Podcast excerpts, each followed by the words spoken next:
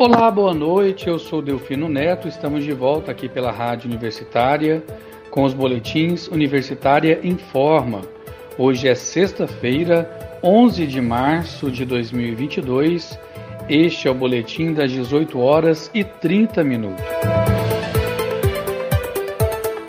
Professor da UFG comenta sanções econômicas de grandes potências mundiais contra a Rússia e seus efeitos no Brasil.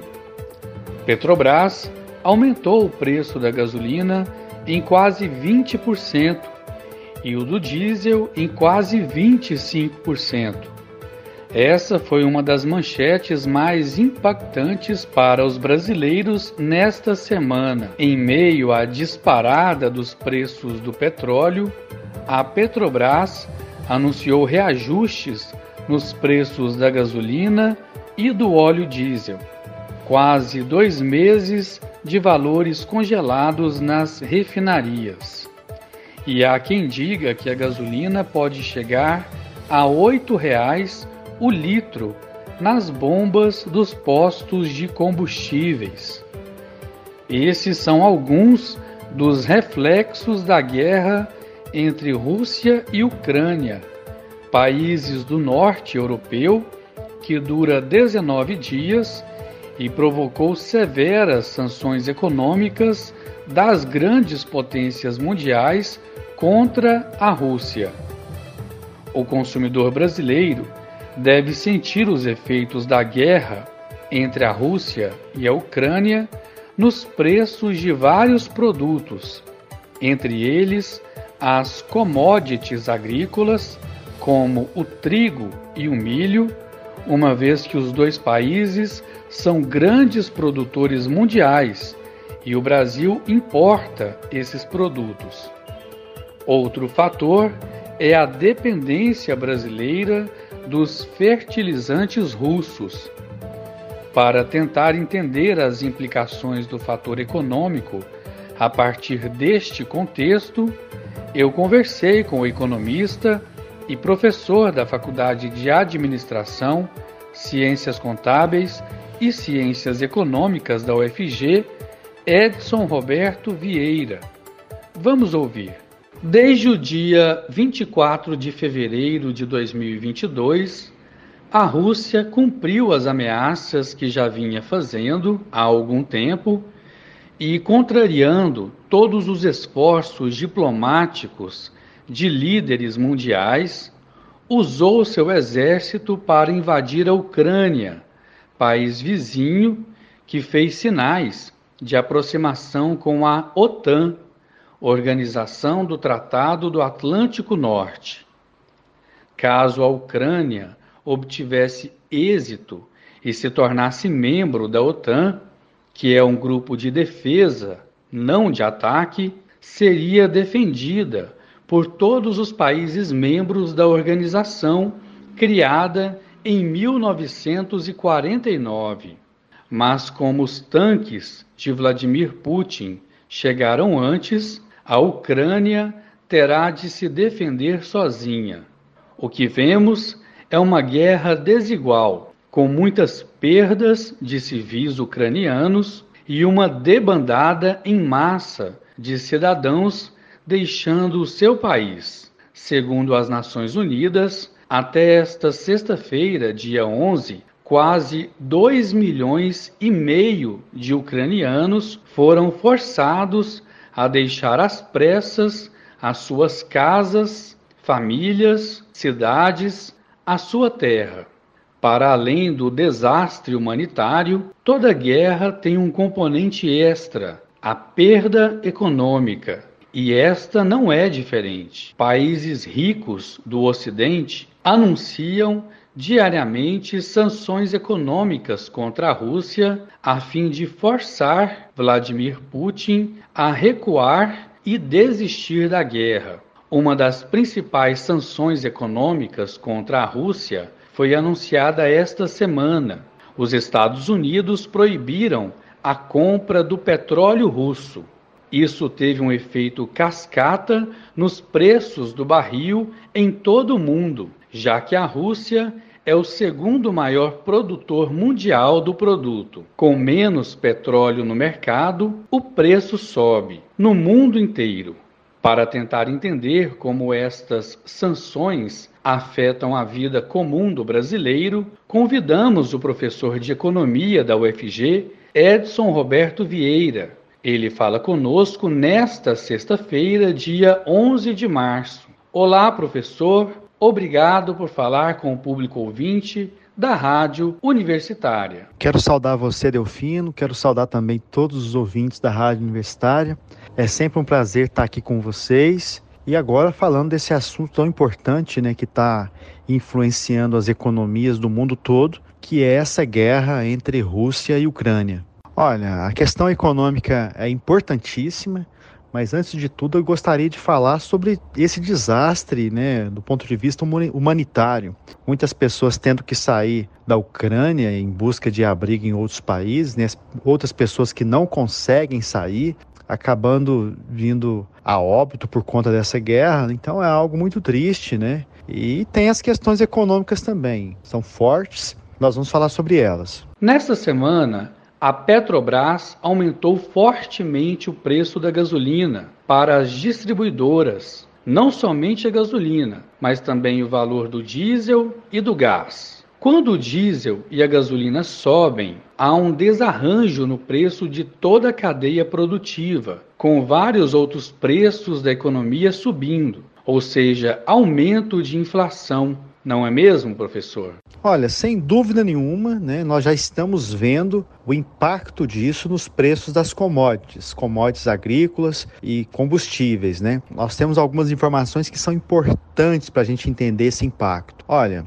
a Rússia, ela é a segunda maior exportadora de petróleo do mundo, né? Então é, é, algo que influencia o preço do petróleo, sim, sem dúvida nenhuma, né? É no mundo todo. A gente já está vendo isso. No ano passado nós estávamos trabalhando já com uma inflação pressionada aqui no Brasil. Os preços dos combustíveis aumentaram muito no ano passado, já tinha aumentado também em 2020 e o barril do petróleo girava ali em torno de 80 dólares. Nesse ano nós já atingimos 139 reais o barril do petróleo, estamos girando aí com esses preços em torno de 130 dólares. Então o impacto disso é significativo. A Petrobras, inclusive, tem segurado alguns aumentos de preços e então a gente tem pressão, inclusive, política, né? A gente está vendo essa discussão aí no Congresso Nacional a respeito de subsídios ou não aos combustíveis, pelo menos nesse período de guerra. E por conta disso, no ano passado os preços girando em torno de 80 dólares, nesse ano mais de 130 dólares, sendo que nós já tivemos elevações muito significativas do preço da gasolina, do preço do etanol, no preço do óleo diesel. Tem gente que já fala na né, gasolina a R$ reais em várias partes do Brasil. Então, o impacto disso é significativo. Nós temos os impactos diretos e também os impactos indiretos. No caso do Brasil, nós temos uma malha de transportes muito calcada no transporte rodoviário e então isso tem impactos indiretos sobre vários outros preços da economia.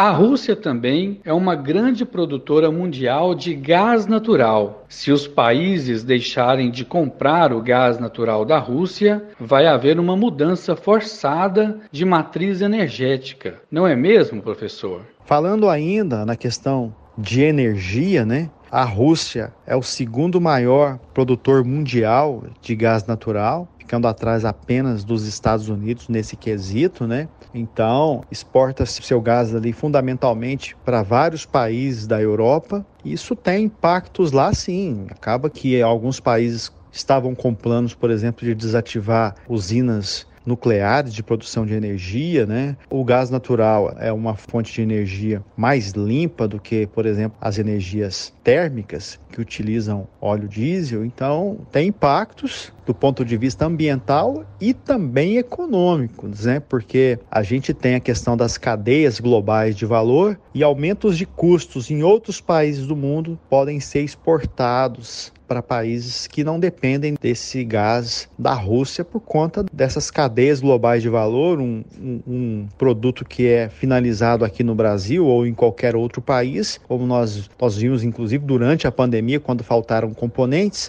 pode ter componentes, pode ter insumos de várias partes do mundo. Tem também o problema agrícola. Tanto a Rússia quanto a Ucrânia são produtores mundiais de trigo e milho, que são commodities mundiais. Qual o impacto disso no Brasil? Do ponto de vista agrícola, tanto a Rússia quanto a Ucrânia também são importantes agentes no mercado internacional, na economia internacional. Só para a gente ter uma ideia, no caso do trigo, a Rússia é o terceiro maior produtor de trigo do mundo e a Ucrânia é o sétimo.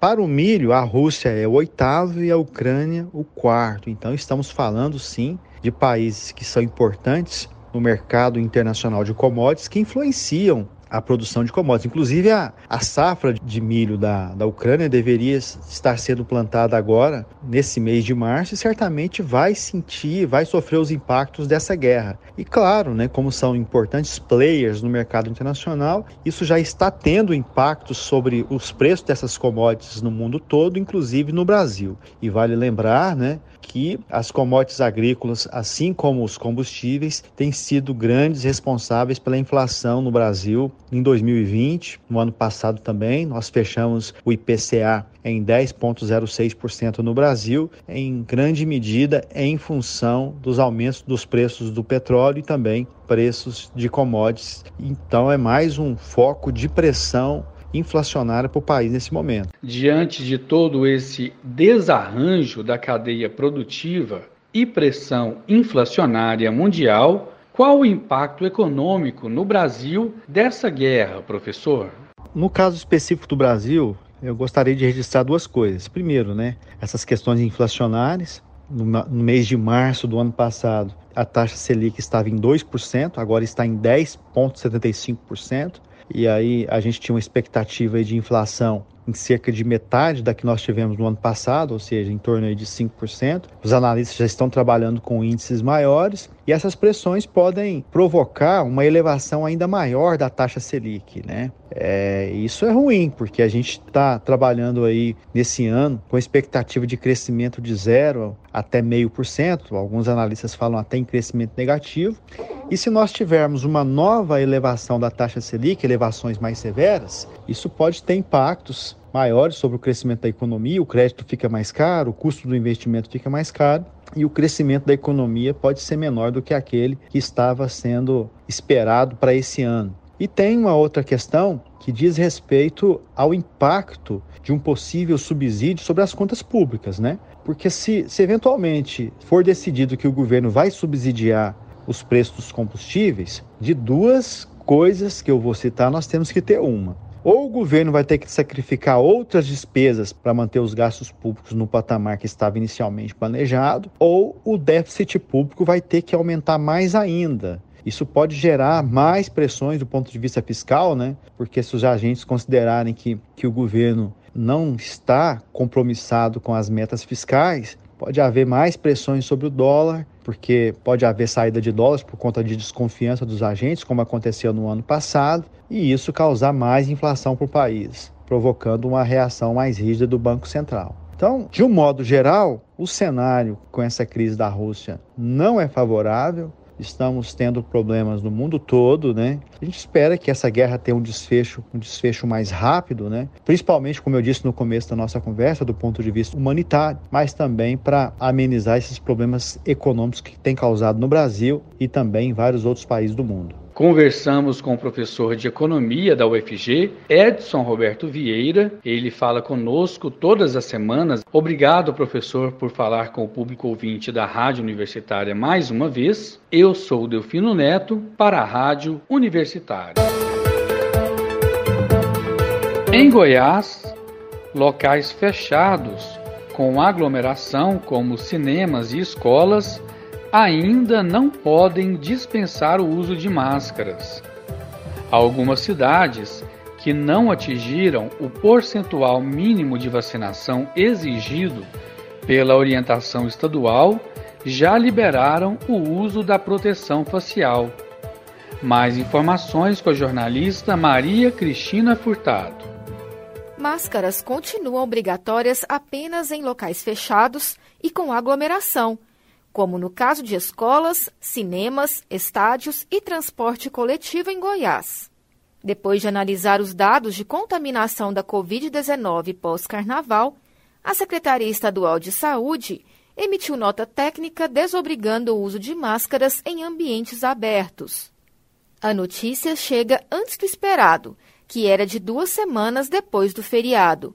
Isto aconteceu porque foi verificado que o período de incubação da variante Omicron do coronavírus, causador da Covid-19, é menor que os das primeiras versões do vírus.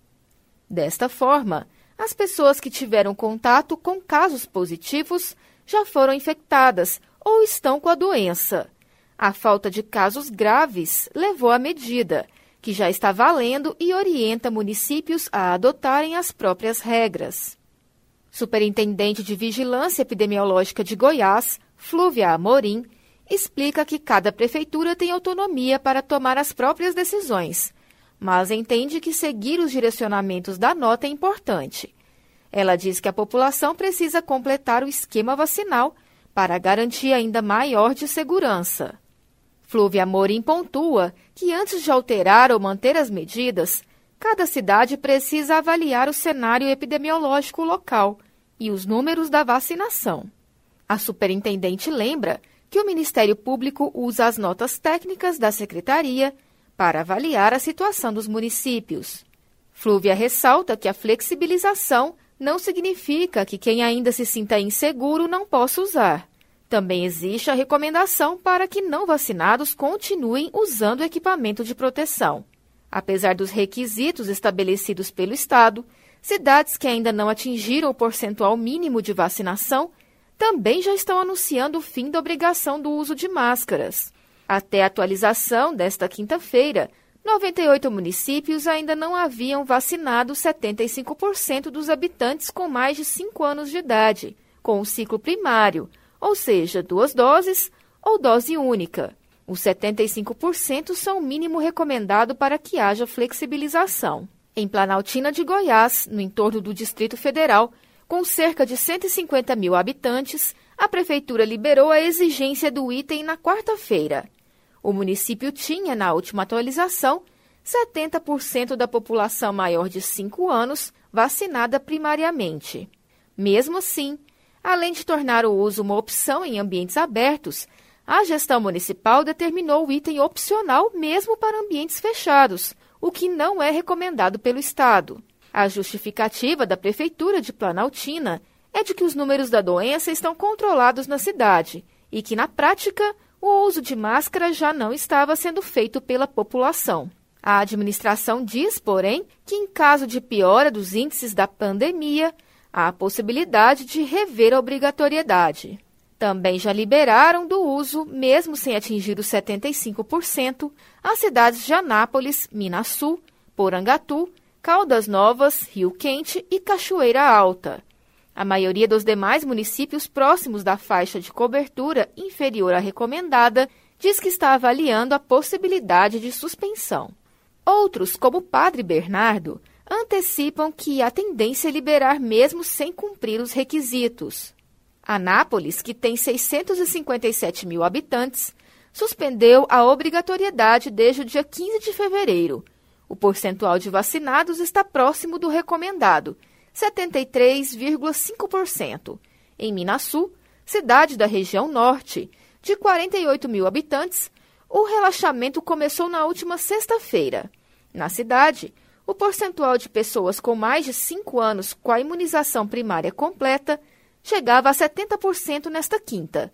Em Cachoeira Alta, que tem 19 mil habitantes, o item está formalmente dispensado pela administração municipal desde novembro do ano passado, sendo que atualmente tem 64% dos moradores vacinados. Em Padre Bernardo, cidade de 47 mil habitantes e que até quarta-feira havia vacinado 57% da população maior de 5 anos, a expectativa é de que a máscara seja dispensada na próxima semana. A secretária municipal de saúde, Vanderleia Santana, diz que, apesar da cobertura ainda estar a desejar, os casos de Covid-19 estão controlados. O prefeito de Goiânia, Rogério Cruz, envia hoje o projeto de lei para desobrigar o uso das máscaras em ambientes abertos. Ele diz que a capital tem mais de 75% de vacinados e pede que as pessoas que estejam com vacinação atrasada procurem um posto de saúde. Outras cidades estão com cautela para decidir sobre a flexibilização. É o caso de Senador Canedo, que, mesmo já tendo alcançado 85% dos habitantes maiores de 5 anos com o ciclo vacinal primário completo, ou seja, duas doses ou dose única contra a Covid-19, ainda analisa a questão. Em nota, a Prefeitura diz que fará uma testagem ampliada na próxima semana para analisar o número de casos assintomáticos. Em Aparecida de Goiânia, o fim da obrigação do uso de máscara será discutido na próxima terça-feira, quando o Comitê Municipal se reúne. A Secretaria do Município informa que serão analisados os dados de internações, número de casos novos e a taxa de infecção para que seja tomada a decisão. O realiza Espaço das Profissões a partir da próxima semana. O evento será todo online, com programação pela TV UFG, rádio universitária e canal oficial da UFG no YouTube. A coordenadora do Espaço das Profissões, professora Janice Lopes, conversou com a rádio universitária e explicou os motivos da antecipação do evento para o mês de março e falou um pouco sobre a programação que será realizada até o dia 25 deste mês. A Universidade Federal de Goiás começa na próxima segunda-feira, dia 14 de março, mais uma edição do seu Espaço das Profissões. O evento será totalmente online e está agendado para acontecer entre os dias 14 e 18 de março, com programação estendida também para a semana seguinte, entre os dias 21 e 25 de março.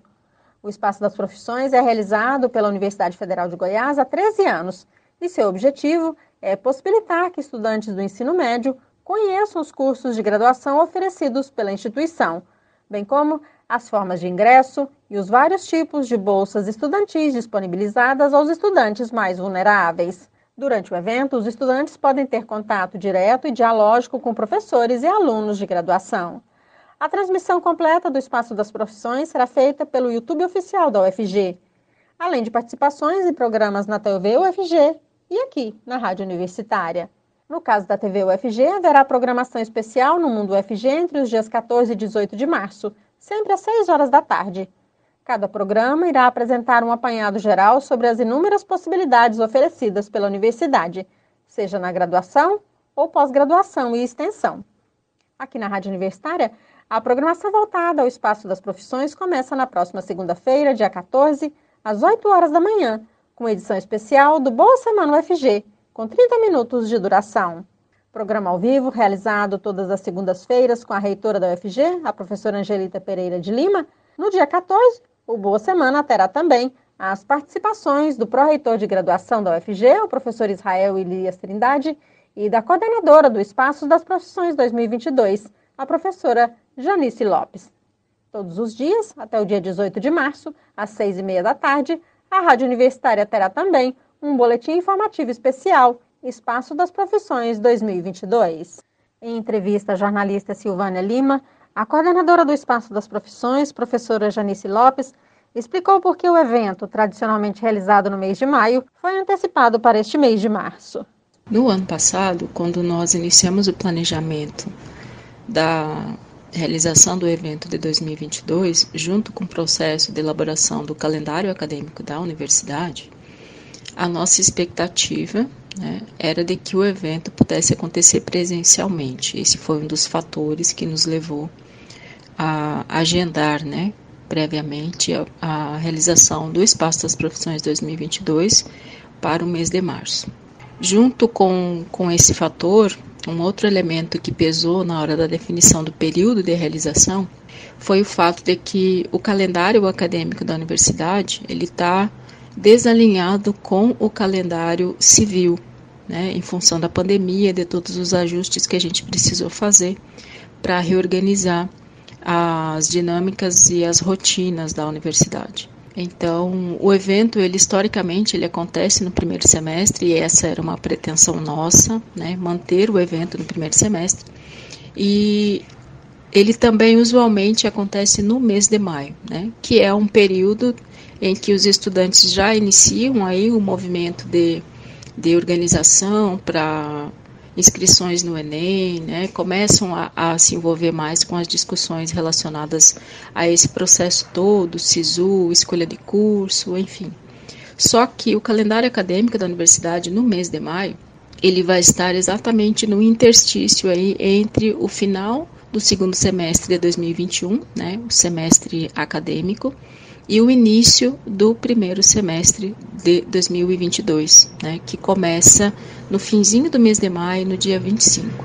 Então, se a gente realizasse o evento no mês de maio, que é o mês que ele normalmente ocorre, a gente teria um período em que as unidades acadêmicas estariam envolvidas com outras rotinas né? E a gente acabaria tendo dificuldade de mobilizar essas unidades, esses professores e esses estudantes desses cursos para que estivessem com a gente na realização do evento. E aí, como o evento, né, ele só acontece porque ele é um, um evento feito em parceria com os cursos e com as unidades acadêmicas, a gente reorganizou a data e o período e optamos por fazê-lo né, no mês de março aí garantindo que ele aconteça no primeiro semestre civil né, do ano e garantindo também que ele acontecesse em um momento que antecedesse as inscrições e a realização das provas do Enem.